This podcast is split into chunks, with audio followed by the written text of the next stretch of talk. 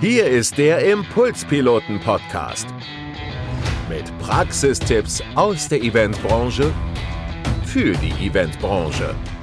Mit deinem Gastgeber Ralf Schmidt.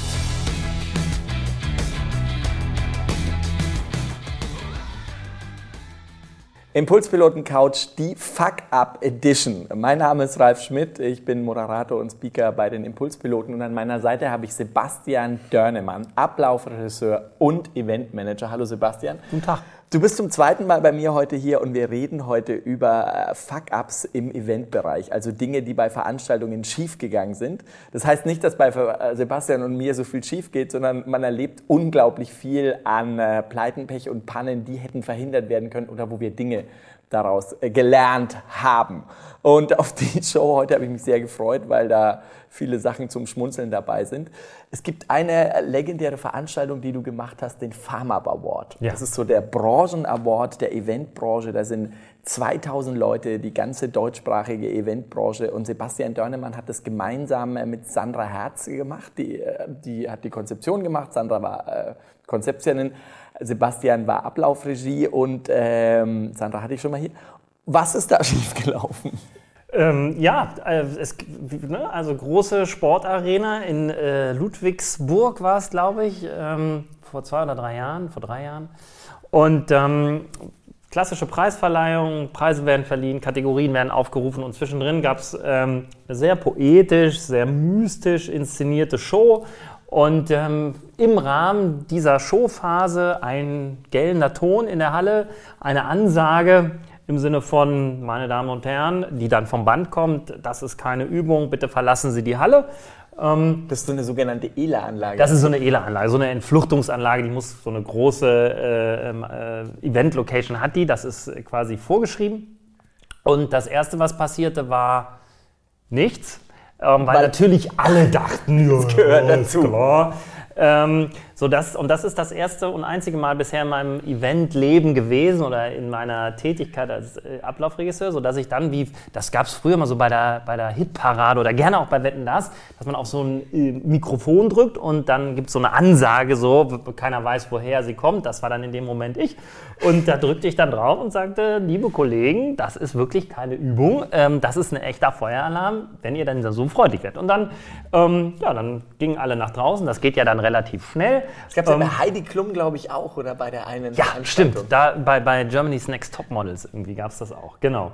Ja, und dann stehen alle vor der Tür.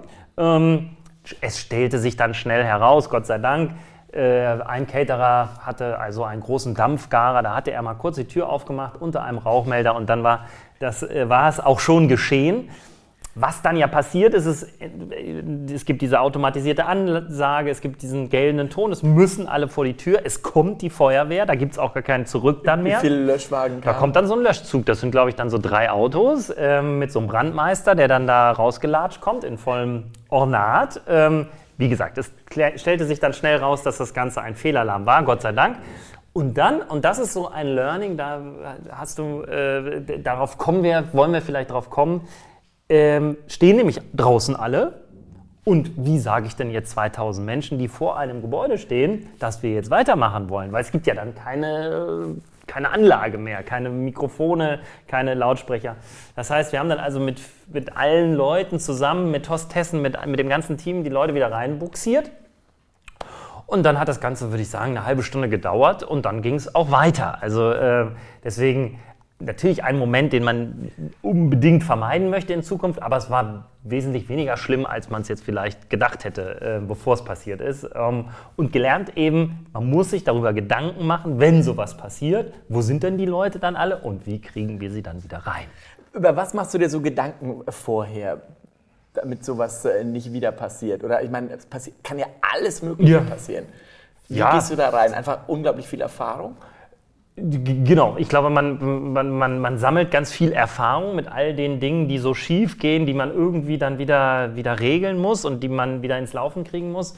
Lernt man wahnsinnig viel ähm, und man versucht einfach im Vorfeld der Veranstaltung eben möglichst an alles zu denken, ähm, für, für möglichst alle irgendwie nochmal mitzudenken und zu überlegen, was, was könnte der denken, was könnte der machen, was könnte der brauchen, was könnte da schiefgehen und dann für alle Eventualitäten gewappnet zu sein. Ähm, das schafft man in 99 Prozent der Fälle, sonst, sonst würden wir den Job nicht machen können, den wir machen. Ähm, das ist bei dir nicht anders als bei allen anderen Kollegen.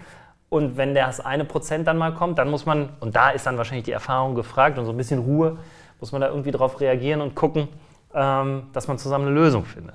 Was waren die anderen 1 Prozent? Die anderen, also du meinst das, was schiefgegangen ist. Ähm, ach, von, von Dingen, die, die total klein und unwichtig in der Retrospektive sind, wie die Fleischbällchen, im, ist es wirklich passiert, der Leiter eines großen Unternehmens, eines großen Unter Industrieunternehmens, Leiter Unternehmenskommunikation, hat über die gesamte, wir sagen Partyline, ja. also über den gesamten Funkkreis, ähm, sich darüber beschwert und es war ein echtes Drama in dem Moment, dass ähm, im Rahmen der Mittagspause die Fleischbällchen jetzt aus waren. Ähm, und also ist ein Riesenwirbel entstanden. Da guckt man dann zurück ähm, und denkt, ja, war vielleicht auch ein bisschen stressig in dem Moment. So wichtig war es jetzt auch nicht, also weil wir hatten das Buffet vorbereitet und es gab was anderes noch als das Fleischbällchen. Ähm, aber also so, solche Dinge passieren. Ähm, also ganz viel ist es mit Emotionen umzugehen. Natürlich, genau, es ist, es ist immer Emotionen und ich glaube dann, dann ähm, also mein Gefühl ist dann immer, äh, und dann, dann hilft es, wenn man dann einfach mal für einen Moment einfach ruhig bleibt und so ein bisschen versucht, den, den Wind aus den Segeln zu nehmen und einfach zu sagen, okay, jetzt atmen wir mal durch.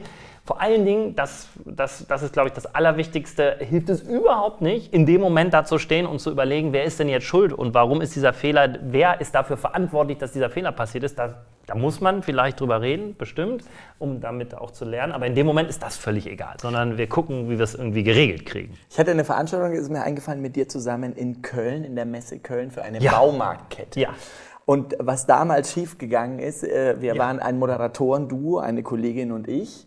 Und äh, wir hatten in ihr, also ich hatte einen Knopf im Ohr und meine Kollegin hatte keinen Knopf im Ohr, sondern hatte mich auf dem Monitor. Und ähm, ich war der Außenreporter, war einmal mhm. unterwegs und sie hat sich mit den beiden Vorständen für 15 Minuten auf der Bühne unterhalten und ich habe im Hintergrund schon die nächste Moderation vorbereitet, war aber permanent auf dem Monitor. Stimmt. Kannst du dich noch daran ja, erinnern? Genau, genau. Und man hörte äh, freudig eine Stimme, die niemand zuordnen konnte. Ähm, und das warst du äh, bist dann. Und das ist dann auch so. Das ist menschlich, glaube ich. Bis man dann überhaupt, da hat halt einer, einer vergessen, den Hebel, äh, den Regler runterzuziehen. Das passiert. Ähm, will, soll nicht passieren, steht auch anders dann im Ablauf, da sind wir uns alle einig und sicher, aber es passiert, ähm, weil wir natürlich so Dinge machen, die sind live, die passieren mit Menschen und das ist ja auch irgendwie der, der große Reiz. Also es ist ja anders als beim Fernsehen. Selbst in einer Live-Sendung kann man immer noch mal, wenn äh, rechts im Musikset das, die, das, das Drumset umfällt, dann schneiden wir halt um und zeigen den mhm. Moderator. Mhm. Ähm, das können wir halt nicht. Also bei uns der Vorhang geht auf und dann ab dem Moment passiert es dann Ich, da hatte ich auch noch, in ihr ist immer so ein speziell, ich hatte ja. eine Veranstaltung, habe ich auch moderiert und wenn du große Veranstaltungen hast, hast du auch in ihr und ich hatte eine Veranstaltung in ihr und hatte den Vorstand äh, dabei mhm. und äh, sollte den interviewen. Der hat sich aber, als ich den anmoderiert habe, das dauerte fünf Minuten, ähm, war der schon in meinem Ohr Gleichzeitig hat er sich aber backstage mit einem anderen Kollegen unterhalten über die Affäre seines anderen Vorstandmitgliedes. Ja. Ich bin am Anmoderieren, der quatscht in meinem Ohr und versucht mich so zu konzentrieren, jetzt normal anzumoderieren. Und da hilft es, wenn man so Leute wie dich dabei hat, weil man nur so kurz ein Zeichen geben kann und du weißt sofort, was meint ja. Ralf, du hast irgendeinen komischen Ton im Ohr das hilft dann sozusagen, wenn man ja. mit, mit Profis oder mit Leuten, die man kennt, zusammenarbeitet. Das war eins meiner Highlights. Gleichzeitig zu moderieren und immer dieses Gequatsche, ja. sage ich mal, dieses Vorstand, der sich über den anderen auslässt. Ja, und da muss man sich sehr konzentrieren, dass da einem keine komischen Namen auf einmal rausrutschen oder so. Das kann ich mir vorstellen, ja. Du bist äh, bei diesen, äh, du hast es beim letzten Mal gesagt, es gibt Gewerke-Meetings. Ja. Was passiert so bei Gewerke-Meetings an, an, an, speziellen Dingen? Ach, da, da, da kommen ganz viele Persönlichkeiten zusammen, die haben alle viel Verantwortung, weil so ein Gewerke-Meeting macht man natürlich dann äh, mit den sogenannten Gewerke-Heads, also mit den Verantwortlichen der, der jeweiligen Disziplin, Technik, Setbau, Security, Catering. Und ähm, Ja, das, äh, das ist dann immer schon ein, ein, ein lustiges Schaulaufen von, von Persönlichkeiten, ähm, weil natürlich auch jeder zumindest äh, unterschwellig einmal, glaube ich, in so einer Runde gerne mal einmal sagt, also ohne dass wir uns darum kümmern, dass die Fleischbällchen auf der richtigen Platte im Buffet liegen, funktioniert hier gar nichts. Und ähm, natürlich hat dann der Techniker den, äh, die Meinung, dass ohne das richtige Licht nichts funktioniert. Und das muss man dann so ein bisschen versuchen auszugleichen. Manchmal muss man es auch einfach laufen lassen und genießen. Ähm, wenn sich dann da so gegenseitig ähm, die Persönlichkeitsbälle hin und her geschossen werden, aber auch das ist der Reiz der ganzen Geschichte, dass so viele Menschen mit so vielen Erfahrungen und, und äh, Charakteren da aufeinander kommen und man ja letztendlich immer für die eine gute Sache kämpft, nämlich dass das irgendwie reibungslos über die Bühne Also Ablaufregie hat ganz viel mit Psychologie zu tun. Du hast mit ganz vielen äh, starken Persönlichkeiten zu tun und musst die immer äh, psychologisch ein bisschen managen. Wahrscheinlich ist das so, ja. ja, ja. Also das ist wahrscheinlich ähnlich wie ein Trainer oder ähm, wie ein, ein, ein, Dirigent. Also das sind alles so Berufe, wo man das hat ähm, und das macht den Reiz aus, ja. Es gibt noch eine schöne Geschichte, die ich mit dir erlebt habe. Das war eine Veranstaltung in Hannover, wo wir einen äh, Star aus Amerika auf der Bühne hatten, der ein bestimmtes DJ-Equipment angefordert hat. Ja. Kannst du dich noch daran erinnern? Ja, ich, ich, weiß auf jeden Fall, welche Veranstaltung du meinst und ich glaube auch, mich an den Künstler zu erinnern, aber ich, im Moment wüsste ich jetzt nicht, was da nicht funktioniert hat. Aber du wirst funktioniert hat es schon. Ja. Es gab nur eine Bühnenanforderung eines ganz bestimmten DJ-Sets, was ja. dann da war und am Ende wurde dann doch noch eine CD reingeschoben und Ach so, mit Kurier. Ja, ja, ja, genau, genau. Ein, mit einem großen Aufwand und auch mit großer Wichtigkeit von allen be beteiligten Personen, weil da kommt dann ja der große Star aus Amerika mit einem Privatjet angeflogen und ähm, im, im, Detail war erklärt, welcher CD-Player und welches Mischpult da an den Start kommt. Und zum Schluss ist es tatsächlich so, dass ähm, man da mit einem Datenträger arbeitet, Play drückt und dann ging das auch los. Ja, das, äh, da, das hat gut geklappt, aber es war ein, durchaus äh, ein Moment, der viel Schmunzelei dann bei allen Beteiligten hervorgerufen hat, kann man sagen. Hast du noch irgendein Erlebnis mit einem Star, du musst jetzt keine Namen nennen, ja. was sehr speziell war, wo du sagst, Pleiten, Pech und Pannen Backstage? Mm, mit einem Star. Ach, ich hatte, ich hatte neulich einen, sagen wir mal, einen Star ähm, so aus der Kategorie. Ich hatte mal große Erfolge und lebe da jetzt noch von irgendwie, versuche ich das jedenfalls. Ähm, und der war so klassisch auf so einer Gala gebucht. Und ähm, da fand ich sehr beeindruckend. Ähm, natürlich verhandelt man dann, ob der vier oder sechs Songs spielt, ob der 20 Minuten oder eine halbe Stunde oder eine Dreiviertelstunde. Wir hatten uns da also vorher mit dem Management auf ein Zeitfenster und Songs ähm, geeinigt. Ähm, und der war so drauf, ähm, was sehr selten passiert in, in meiner Branche oder in, bei den Veranstaltungen, die ich so mache.